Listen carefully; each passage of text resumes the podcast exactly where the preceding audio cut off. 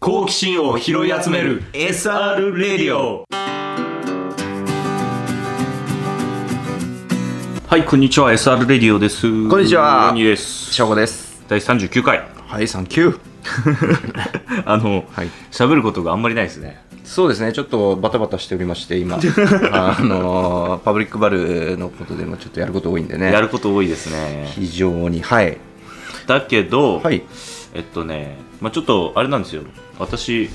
あのもう1日1本ぐらい映画を見るっていうのをやってたんですけど、はい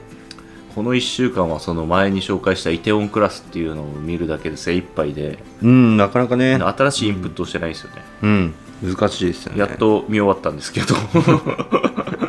それだけでね何にもインプットしてないんで本も読んでないしイテウォンクラス見てばっかりで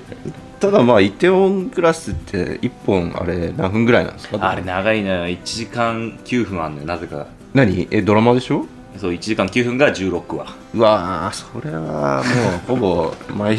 毎日映画見てるのやっと同じぐらいじゃやなっいと終わったんだけどねはいそうなんですよそれがやっと終わって今あの今日私はお休みなんではい今日からまたちょっと映画を見始めようかなと思ってるんですけどはいまあ、この前、ちょっとイテオンクラスの話したじゃないですか、うまあ、あの後どうどうでした、まあ、最終的にというか、まあ、全部見たわけじゃないですか、うんなんか良かったとかありますあのね結構面白かったのが、はいまあ恋愛の話なになっちゃうんですよ最終的にはああ、そうなんだそうそこがうん個人的には気に食わないんですけど、うん恋愛の話になっちゃうんだけど、うんえーヒロインが2人いてうんイテウォンクラスには、ああ、そうなんだ、まあ、普通に美人な人、うん 美人で、まあヒヒロインっぽい人めっちゃ、はいはいでもう一人が、えー3話から出てくるんですけど、うん、えーかなり破天荒なうん IQ170 かなんかの、はい、まあすごいインスタグラマーのうん、女の子がいるんですよ破天荒なあのお母さんと喧嘩してた人、あそう多分そうそあうーそうそそううそうそう、でその子と2人いるわけですよ、ん、でその子はあんまりまあ見た目は多分あんまり可愛くないんですよねまあまあ、設定上というか今までの、はい、多分韓国ドラマとかと比較してもあーそういうこと新しいタイプのはい、可愛さというかねうん、そういう子なんですよ、はいでその子は真面目にあの、一途にうん、あの主人公を思い続けるんだけど見向きもされない、ああ、そうなんだ、うんけど、はいまあ頭がめちゃくちゃ良くて、うんまあ、何でもできるからその仕事でその主人公を助けていくわけですなるほど、はい、でまああの会社を大きくしてうん飲み屋さんを成功させたわけですよ、うんその女の子ははい、でその女の子が持ってる信念はそのす好きだからうん社長のことが、社長というかその主人公のことが、はい、あのそのお店を繁盛させてうん、でその主人公はまあ復讐をしたいわけですよ、うん、大手のの、あの目的がね、その飲食店のグループに復讐をしたいわけですよ、で私の好きな人の敵を全員ぶっ潰すっていう信念を持った女の子なんですよいいじゃないですかめっちゃ強いんですよ、でもまああんまりあれなんですよね顔が可愛くないんですけど、うんでも結局その子があれなんだお結ばれるわけええなんかいいんじゃないですかそうのいいと思う結末としてはすごくまあララブストーリーとしてはいいと思なんか報われてる感じうそう報われた感じ、はいでその美人な女の人はまあ美人なだけで終わってしまったんだけど、うんっうんていうのがねまあ個人的には良かったですよはいまあ、ちょっと僕もね興味があるというか、まあ、飲食店の話じゃないですか、うんまあ、サクセスストーリーというかモチベーションを上げる そう、うんのにもつながるだろうしなんかねいいすよごくおちょっと客お客さんでもね見てる人いたよああパブリックに来てるね、うんはい、 いましたねしかも同い年のね同 い年の「イテオンクラス面白いんだよ」ってすごい。いや、あなたの方が面白いですけど、みたいな人でしたね。 そうそうそうそう、まあ、皆さんもぜひね時間がある人は見てください、はい時間がない人はもう見ない方がいいです、うん長いんではい。まあ、そんなね、感じですけでど。あとはね、はい。あれなんですよ今日はちょっと私がしゃべるというか省吾にも聞きたいし、はいリスナーさんにも聞きたいんですが、うん。ライフハックはいはいはい。についてちょっと聞きたいんですよまあ、ライフハックって、なんだろう、生産性上げるとか効率がいいようなそう生活の生中で活ね、はい。う私はねそれがね得意じゃないんですよーん、そうか。あんまりうーん。えーっとねというのも、はい。なんかね省吾はあれでしょはい。なんか100円ショップとかでなんか、はいちょろっと買ってきたりするじゃんあーここれあったら便利だなみたいなそうですねはいタイマーとかあたもうそれそれ買うでし ょ俺そういうの買わないんですよあ確かに見たことないですねそうなんかどうにか済ませようとするんですよ、はい携帯とかで、うんでもあった方が便利なんですよねあ普通にタイマー,、なるほタイマーだけのものが、うんうん冷蔵庫に貼ってあった方が便利だったりするわけやまあちっちゃくてねうんそうそうそうそう最低限の機能がついてればいいだけですからねそうそうはいそういうのはみんなみんな多分いろいろ実は持ってて、うんこれあったらいいなとか、うんこれをこれに変えたらいいなみたいなよかったなあーみたいなはい今まで当たり前に使ってたうんこれをこういった品質のものに変えたらうん生活がはかどったみたいなはいことってあるのかなと思うんうんですよはいそれをね聞きたいそれはあれですね100円ショップにありますねたく さんタイがいやすごいのがやっぱ100円ショップとかって、まあ、100円でまあ安いのはもちろんすごくいいんですけど、うんあれってなんかやっぱり、まあ、僕たちがなんかまあ調理とかでうん何か足りないなって思っているものを提供してるからまあ売れてるんだろうし、そうだねそこがすごいんですよキッチン用品とかマジですごいですからねなんかそう俺ね歩かないのよあの辺をで翔吾は歩いてるじゃん歩く歩く100円ショップをうん、なんとかしたいもんその 例えばあの野菜を薄くあ切ーるそのうをそうそう包丁でやってるとかそうさそうそうそう超無駄じゃんそうそうそうそうなんかスライサー買えばいいだけの話やんだうんからそういうなんか答えがさなんか、まあ、なんだよこれって思ってるやつ、うんめんどくせえなとかってやつを、うんこう解決するためにこう歩いてる感じもあるしあそこそうのそれはねいいと思うようんその能力は俺には欠如してるからそうでも案案外ああるじゃんっていうのがあるからね、うんちょっとね歩いてみるといいと思いますよなんかねそう、はい多分考え方として俺多分面倒くさいと思ってるんだけどうん例えば野菜を薄く切る時も、うんでもその頻度がそんな高くないから、うん日常生活においては、はいまあ、この作業あんまやんねえからいっかみたいないやでもうん それでも意外とやるみたいなそうそうそう であとコストの問題じゃないなんかそあのーそう解決するにあたって、うんいくらで解決できるのかっていう確かに100円で解決できるんだったらもうそうだねなんぼでもいいかなっていうそうだね頻度が少なくてもねそんなにそうだねそそういうのはね、多分いろいろあると思うんですようんでもパッとはちょっと思いつかないんですけどうん例えばね、はい折りたたみ傘は私はずっと使ってるんですよね、ああいいじゃないですかは折いりたたみ傘はいいよ 特に東京にいた時うんあのなんかねゲリラ豪雨とかも多いしうんうんあれなのよあの傘って邪魔なのよねシンプルに電車とかでうん持ってんのも嫌嫌だしね、うん、そうそうそうそうそうそう、だからねい意外とねあのカバー付きの折りたたみ傘っていうのははいいいよなる ほどうん、まあ常にリュックに忍ばせと くとそれは ライフハックなのかわか んないいやで折りたたみ傘だけで行くっていうああそうそうもうでかい傘はいらないっていうビニール傘は買わなくて済むしそうもう大きい傘はいらないうんなるほどもう十分だからねまあねそうだねじゃあそういう自そういうのあるよ自転車いいよ知ってるよ 自転車は知ってるよ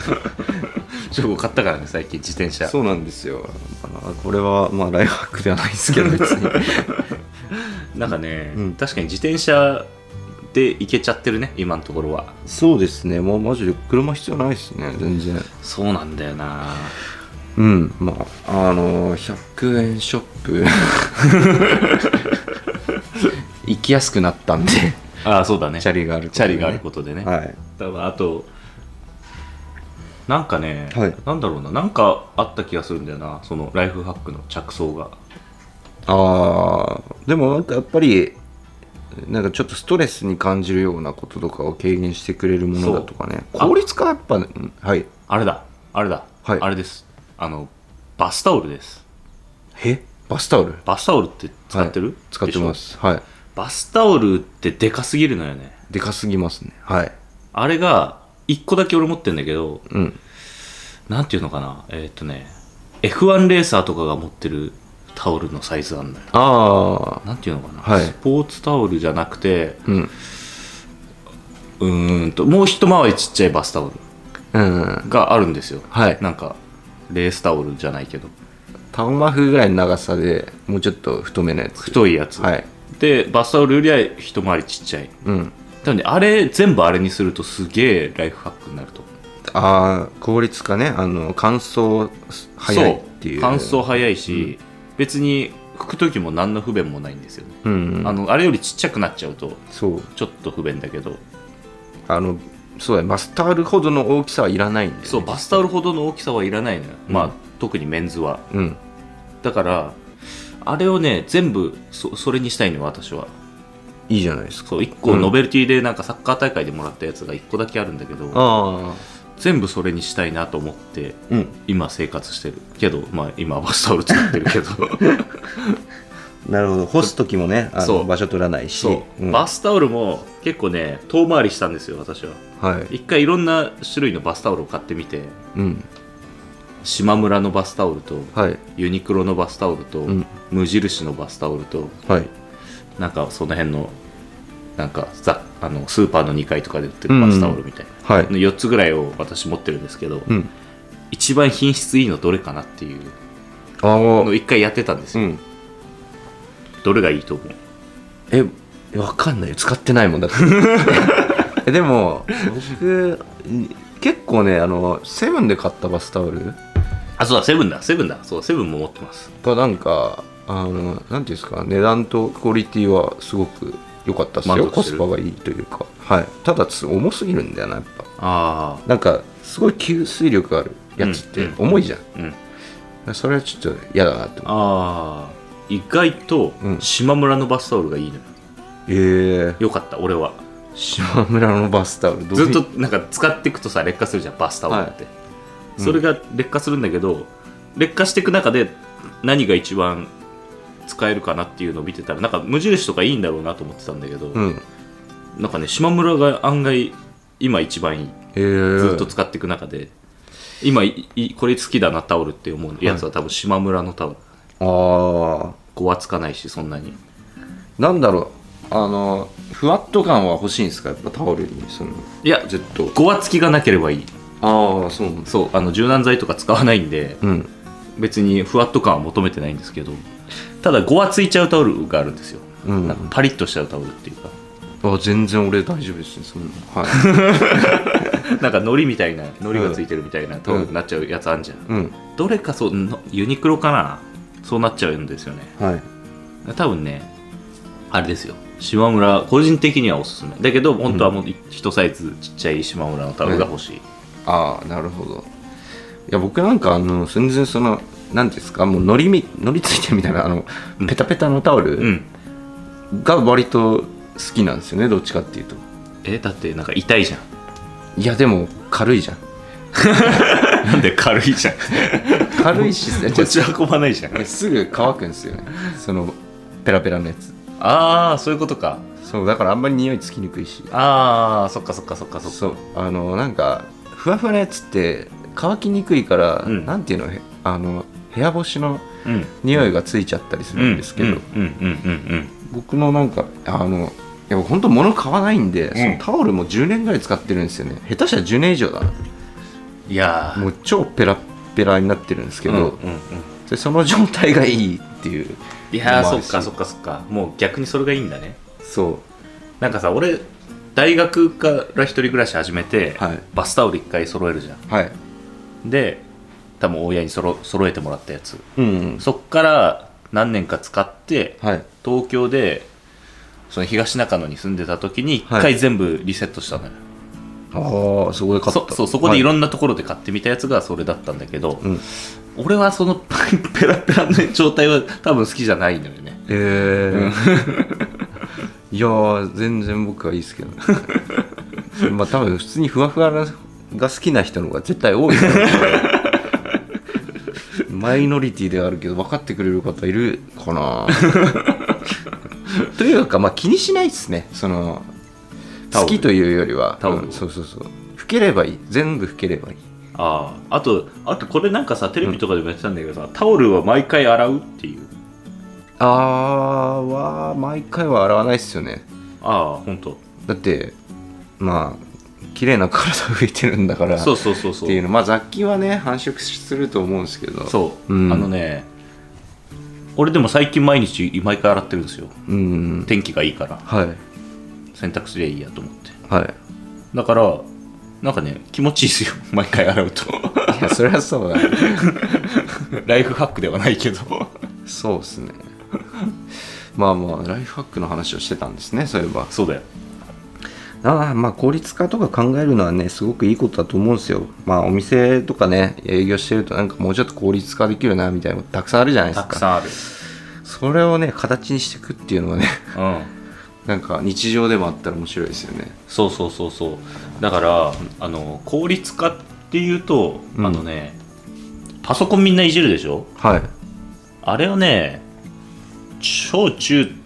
あ中高とかの情報の授業で、うんもうね余計なことは教えなくていいから、はい俺はショートカットを教えまくってほしいと思うんですよねああショートカットを暗記させろって思うんですよショートカットを暗記するそうあのショートカットキーってあるじゃないうんシフトを押しながらなんとかで、はいあのこうなるとか、うん Windows まあまあ、まあ、でいいと思うんだけど、はいそれを案外ねやってない人が多いんですよ確かに俺も全部は分かんない、なんか代表的なやつはできるけどそうそうそう、うんもうひどい人だとさあのコントロール C、コントロール V はいそうそうコントロール V とかすら使わないとかああの全文選択でコントロール A かなとか、うんなんかそういうのすら使わないみたいな一はいはい番スタンダードなやつすら使わない人とかもいて、あうんなんかとにかくそれを教えろよって思うんですよねあそうだね確かに今の時代 はもそうだまあ Windows 使うんだったら Windows でうそうそうでもね生産性上がるじゃん、であれってあのやろうと思わないと永遠にやらないのよあそうだねそう、ん、ショートカットを覚えようと思わないと永遠に覚えないんですよ、確かにまあそのちっちゃい年代ぐらいの若い時に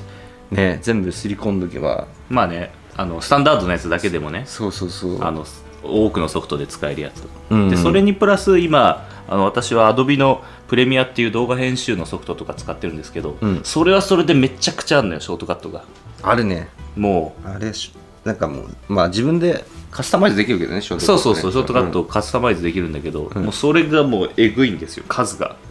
エフェクトも死ぬほどあるしうん、で Adobe のソフト使ってるんですけど Adobe のソフトの多分ね10%ぐらいしか使えてないんですよね多分ああポテンシャルの、確かに残りの90%を使えてないいやあれ全部使える人なかなかいないですよ本当プロそうに近い人プロフェッショルナルは使えてるんだろうけど、うん俺はほぼ使えてないですね確かになショートカットはそうだねそうだな効率上がるねあれはそうあとはね、んなんだろうな結構ねスマホとかでもねあると思うんですよ私はああスマホねうんあのスマ スマホの機能を全く使えてないし、うんまあ、そこまで求めてないっていうのもあるんですけど僕はあれいいよなんマクドナルドのはいなんだっけモバイルオーダーええ知ってるえ僕マクドナルドのアプリは持ってるんですけどマクドナルドのモバイルオーダーめちゃくちゃいいよまあ食う人はって話だけどえどういうえ普通のママックのさアプリであ本当だできてるこんこんなの昔なかったのそうこれあのパブリックバルーはマクドナルドの向かいにあるわけですそうですねはいで私はあれなんですよ営業時間前とかもはういめんどくせえ時はマック食っちゃうんですよはいその時にお店でモバイルオーダーをするのおおでもうあのクレジットで決済ができるからあそうなんだこれそうはいでゆっくり選んでう、んで注文みたいなの押してはいお店に行くでしょはい大体できてちょうど出来上がるタイミングぐらいでおい受け取るだけなんですよいいじゃんそういラいイのよライフハックじゃんそうそうこれはねかなりライフハックマック的にもいいだろうし、そうだよね、うんあれなんだっけクーポンとかも使えるんですかそれ使えるあじゃああのもうリスニモンバイグルそうオフィシャルのクーポンなら使えるじゃあいいっすねそうあのね俺ねいつもそうファーストフード店で嫌なのが、うんちょっと考えたいんだよね本当はええ注文するときでもなんか考えさせない仕組みになってるじゃんあれまあセセットセットの中から選べみたいなあ確かに ね強制的にバリューセットの中から選びなさいよっていうシステムになってるじゃんそうだねもたもたつかせないようになってるじゃん、だからもたつかないように頑張るんだけど、うん本当はちょっと考えたいななんか結構カスタマイズできるけどねなんかいろんなオあーそうダーそうのやり方によってそうそうそうねそうはいとかなんかあのもたつかせないような仕組みになってるから俺ももたつかないようにささっと答えるんだけど、うんあ本当はこっち食いたかったなって思う時があるあーお金とか払いなが らあーでもそれあるかもしれないた まにでもででも別になもう照り焼きマックバーガーでいいからな俺 は基本そう、まあね、照り焼きマックバーガーと俺もビッグマックなんですけど大体は、いうんまあとはいえねあれはね便利ですよあーでも使ってる人いないねモバイルオーダーあーそれわかるのようんあの Mac で行くでしょ、モバイルオーダーするでしょ、うんそうすると番号が出てくるのモバイルオーダーの、俺のはいそれが M なんとかなんとかなのあーオーダーそうはいで行ってこう待つ人の中に M なんとかなんとか M86 とかがいるのようんそれが1個しかないの大体あだかあら俺しかモバイルオーダー使ってないあれじゃないですかやっぱ都内は多いと思いますよそれあー使ってる人そうかもねなんかこっちはねんないんですよねそういう ウーバーイーツもねえしなそうモバイル系を活用してないんですよね あそうそうそう茨城そうだねそう決済もねクイックペイとか使ってる人いないもんねいないしこっちもなんかあの財布を持ち歩かざるを得なくなってしまってああ東京の時はさうん基本もう携帯1個持っていけばいいかなねっていう感じだったんですけどねねなんかやっぱ現金がちょっとまだし 市場主義みたいな支払いもさ現金めちゃめちゃ多いも多んいねね多いカードもあのパブリックのね、うんパブリックワールドのねいろんな決済使えるんですけどそう現金多いんですよ現金の割合が非常に高い、うんまあお店的にはありがたいんだけどねそっちの方がねはい現金の方がうん手数料もかかんないしそうだちょっとね遅れてるんですだねから LINEPay とか使ってる人見たことないもんね、茨城で、はい コード決済とかあんまり見ないですよねまあそうそうそうそうそう、だから意外となんでなんだろうんう、いつかちゃんとその波は来るの か心配ですよねこれだけそうあそうそうそうのモバイルにしましょうってそなうってそうるそのうにそうそうそうあんまり活用されてないだから決済の仕組みで言うと、うんサイゼリアだっけなうん対応してないんだよねクイックペイとかおあのコード決済とかあそうなの知らなった確はいそれは理由が確かあって、うんまあ、多分現金の方が手数料かかんなくてはい経営的にもいいあピピって炊飯器が鳴ってますね、なってましたねはい あの現金の方が手数料がかかんないっていうのと多分資金繰りに的にもいいっていうのがあるんだろうけど、はい多分それプラスあのモバイルの決済がさいなんか多たくさん会社がありすぎるじゃないうんで多分勝者が出るまで見極めてるみたいな話を聞いたことがああそうだねそれ変えるのは変え変えらんないもんねなかなかうんどううん一回導入しちゃうとねそうまあ大体あのリクルートとかがやってるエアペイとかうんっていう仕組みとか使うと大体全部の決済の仕組みに対応できるんだけどはいまあ多分いろいろ考えがね多分ねサイゼリアとかはあるんですよ場所に、うそういうチェーン店でもね戦略的にわざわざ,、わざとモバイル決済とか対応しないっていううんところもあるのよ、ですねうんそうまあでもそのそれもライフハックの一つだと思うんですけどねそのスマホ決済とかうん現金使わない決済っていうのあれやっぱさすごいなんていうんですかね現金使うだとさもう自分がいくら使ったかを家計簿でさ、うんこう計算してないとさ わかんないじゃんわかんないわかんないでもやっぱスマホはもういくら使ったかクレジットとかでねそうクレジット明細はとかわかるしねもうそれで計算できてしまうので食費がどれだけ使ったかとかそうそうそうそうそう外食どれだけ行ったとかっていうのが、わかるもんねまあ、効率的に分かるっていうのはすごくねあの便利な世の中になりましたよね、そうそうそれを活用するかしないかはねまあ皆さん ちょっとなまったなあれだよそうだもう一個だけ話したいことあったわ何でしょう最後にはいちょっとね憤ってんですよ私は何を鹿島のはいあの払い戻しああ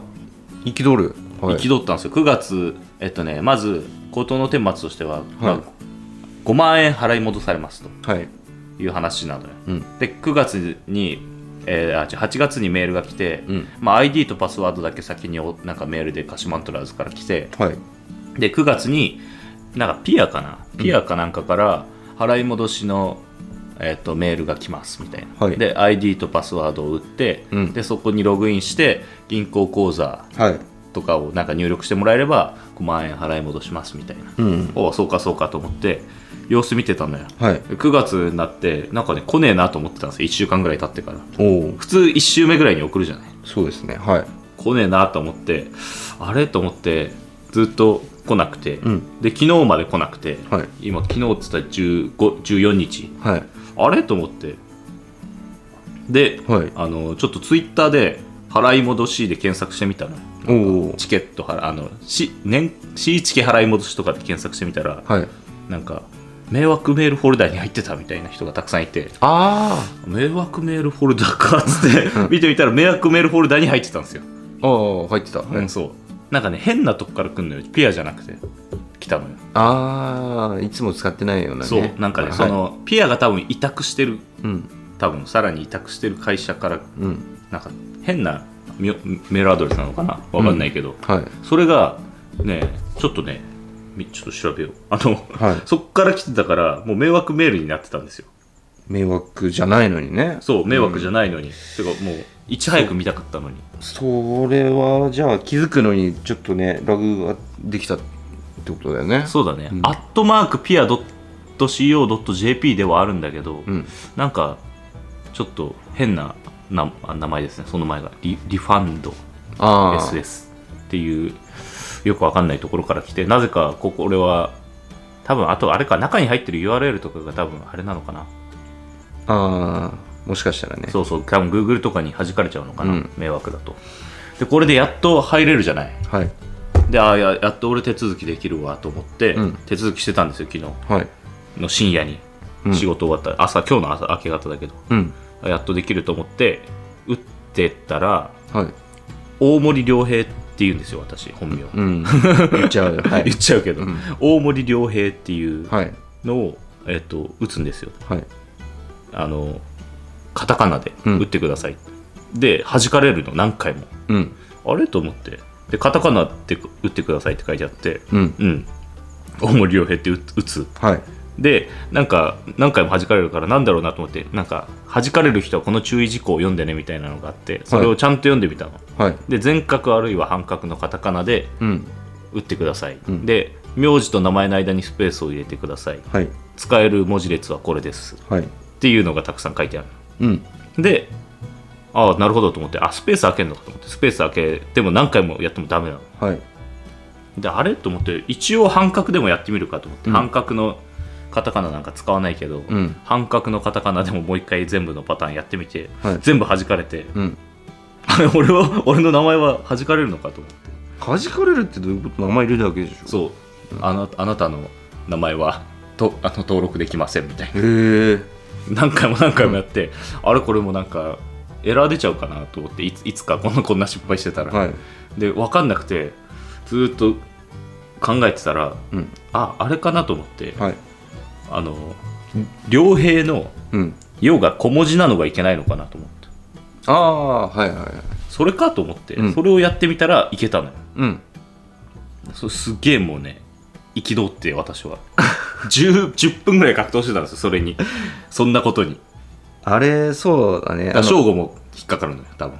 あの銀行口座とかのやつってちそうっちゃいちっちゃいやつ使わないもんねそうそうそそうそうそうそう使用語そとかうななっちゃうからんそう、はいでそれをその注意事項のところに書けよって思うんですよ まあ一番怒りがるじゃん 何人いると思ってんだと小文字は使えないよって小文字は大文字で入れてねって一言書いてくれよと思ったわけですよ、うんもうね、なんで俺はこんな、たかが返金の作業 に、この迷惑メールで、確かにそわそわしい嫌だな迷惑メールでそわそわしい名前を10分以上弾かれっはいていうのをしなきゃいけないんだと確かにねそれはね嫌ですね思ったわけですよ。はいそれはちょっとね、最近のイラッとした話です。というわけで、はいあとはちょっとね、あれをいただいてます。はいハッシュタグ、おハッシュありがとうございます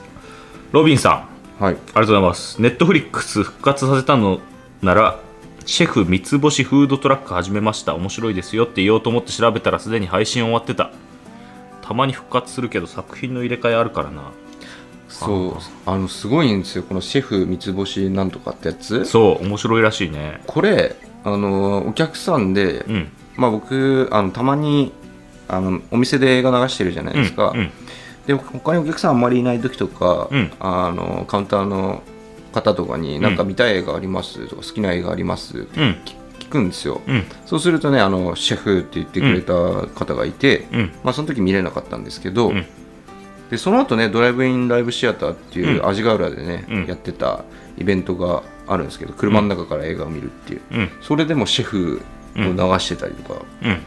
シェフが寄ってくるんですよね最近シェフが寄ってくるねシェフが寄ってきますねこれ見ようまあ多分ね普通に金払えば見れると思うんですよね多分普通のこれはネットフリックスオリジナルじゃない普通の映画なはずなんではいまあ普通に見てみようかなと思ってますこれはそうですねあそっかえ配信終わったってやってたんだいいなネットフリックスあのねネットフリックスはねあれなのよ、ネットフリックスもアマプラもそうだけど、うん全部映画を入れ替えてんのごちゃごちゃとあーあの配信の権利をはいでえっ、と多分いネットフリックスのターンの時にロビンさんとか見たんだと思うんだけどで今ジョーカーはネットフリックスで見れるんですよ他は多分見れないけどあーそうそれが多分次多分あのこれが終わったら多分 Hulu とかでジョーカーが見れたりすると思うんだけどえー、じゃあ僕僕今 Hulu なんですけうど、ん多分いつか見れると思ういつか見れるそう多分そういうなんかぐごちゃごちゃしてるんですよ多分あーじゃあ入れ替えてんだよ順番待ちしとけばもしかしたら見れる可能性あるってことあそうそうそうそうそうシェフもそうシェフみたいなうんあと名作シリーズでもし見てないならレインマンとかクレイマークレイマーは見てほしいあえーそうでですダスティン・ホフマン大好きですっていうふうに来てますね 俺ねクレイマークレイマーは見てないですねレインマーは見見ましたね今も僕も確かに見ましたねクレイマークレイマーは確かにこの辺ね今日俺シェフ見てみようかな、うんあとはいいじゃないですあとあれだえっとね「かはい、進撃の巨人の」多分ねこれ『アメトーク』の話かなはい、もうすごすぎて一回読むだけじゃ何が何だか理解できないっていうふうにロビンさんから来てますね次の SR レディオでのまとめに期待だなああーあれか新刊の話ですね多分